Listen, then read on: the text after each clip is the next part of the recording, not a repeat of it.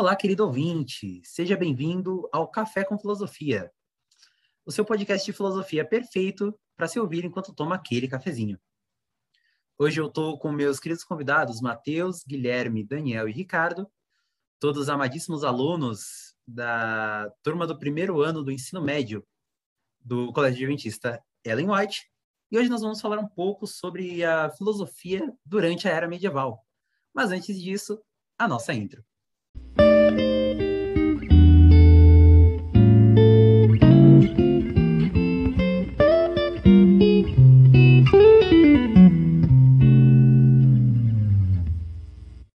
Bom, vou dar um pouco de contexto primeiro sobre como era o pensamento geral da Idade Média.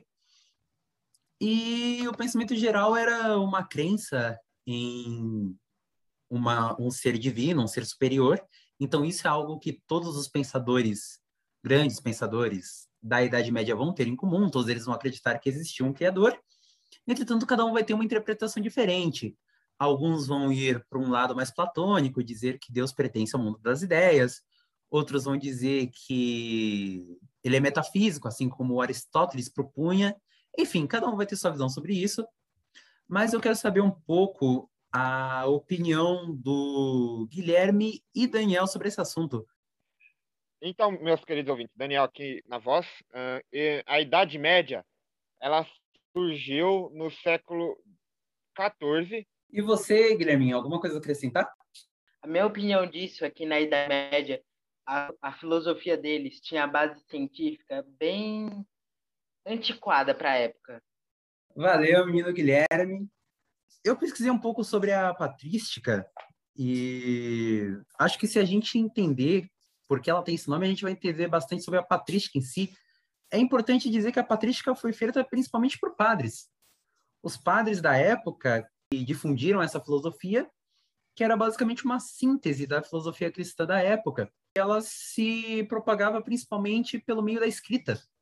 E uns grandes pensadores dessa época foram o grande apóstolo Paulo, muito conhecido, e também Agostinho. Mas para falar um pouco melhor sobre isso, eu vou chamar meu queridíssimo amigo Ricardo. Opa, tudo bem? É o Ricardo aqui falando. Então, ali é, a patrística ela começou ali entre o século V e o século VI, e ela, ela ela expandiu o cristianismo e também é, a formação das bases teóricas que sustentam a, a religião cristã. Baseados no, no ensinamento da Bíblia Sagrada, os padres da igreja eles uniram a palavra do conhecimento filosófico tradicional.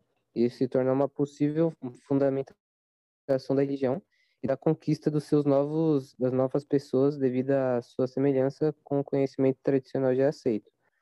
É, o principal filósofo que desse período foi o Agostinho de Hipona, também conhecido como Santo Agostinho, e ele utilizou uma, as bases da filosofia de Platão para a construção de uma filosofia cristã.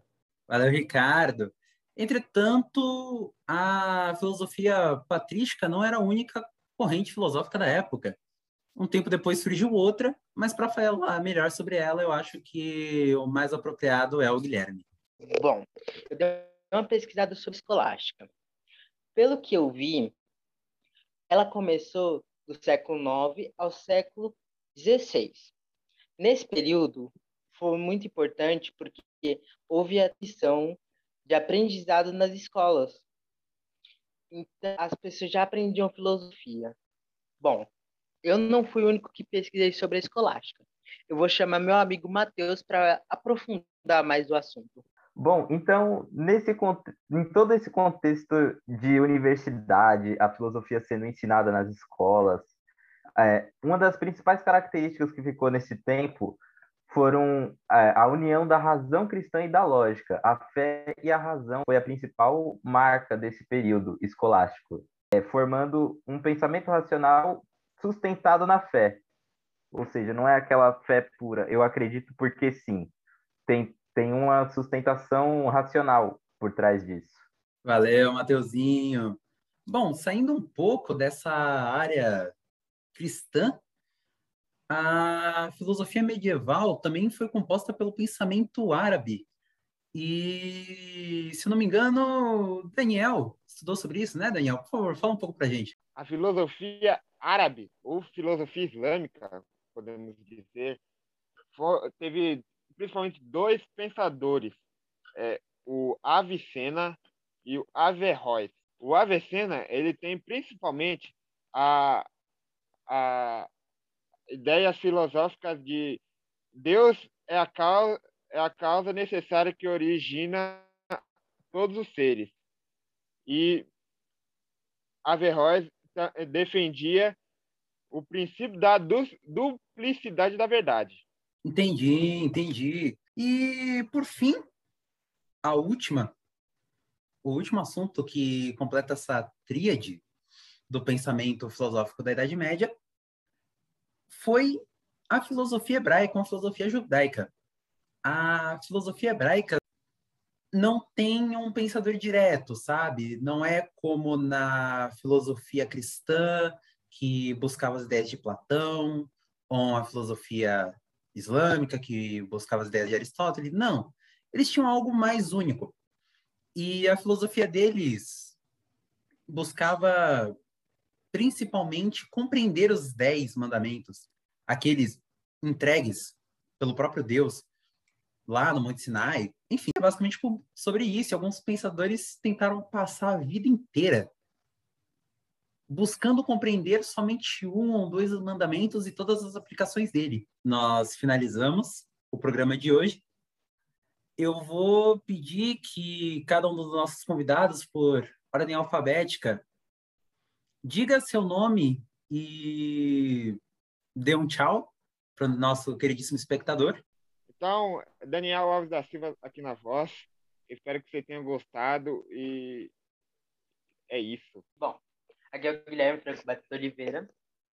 Eu estou agradecendo por vocês que estarem ouvindo aqui. Como meu amigo disse, isso deu muito trabalho para fazer e a gente está valorizando muito você ouvinte. Muito obrigado. Matheus Silva Costa aqui, galera. Deu, como o Guilherme falou, muito trabalho, mas conseguimos, eu acho. Então é isso, falou. É, Ricardo Petrega do Santos Júnior aqui.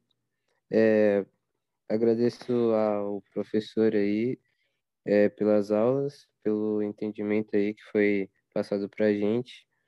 É, a gente se esforçou bastante para esse trabalho e, é isso.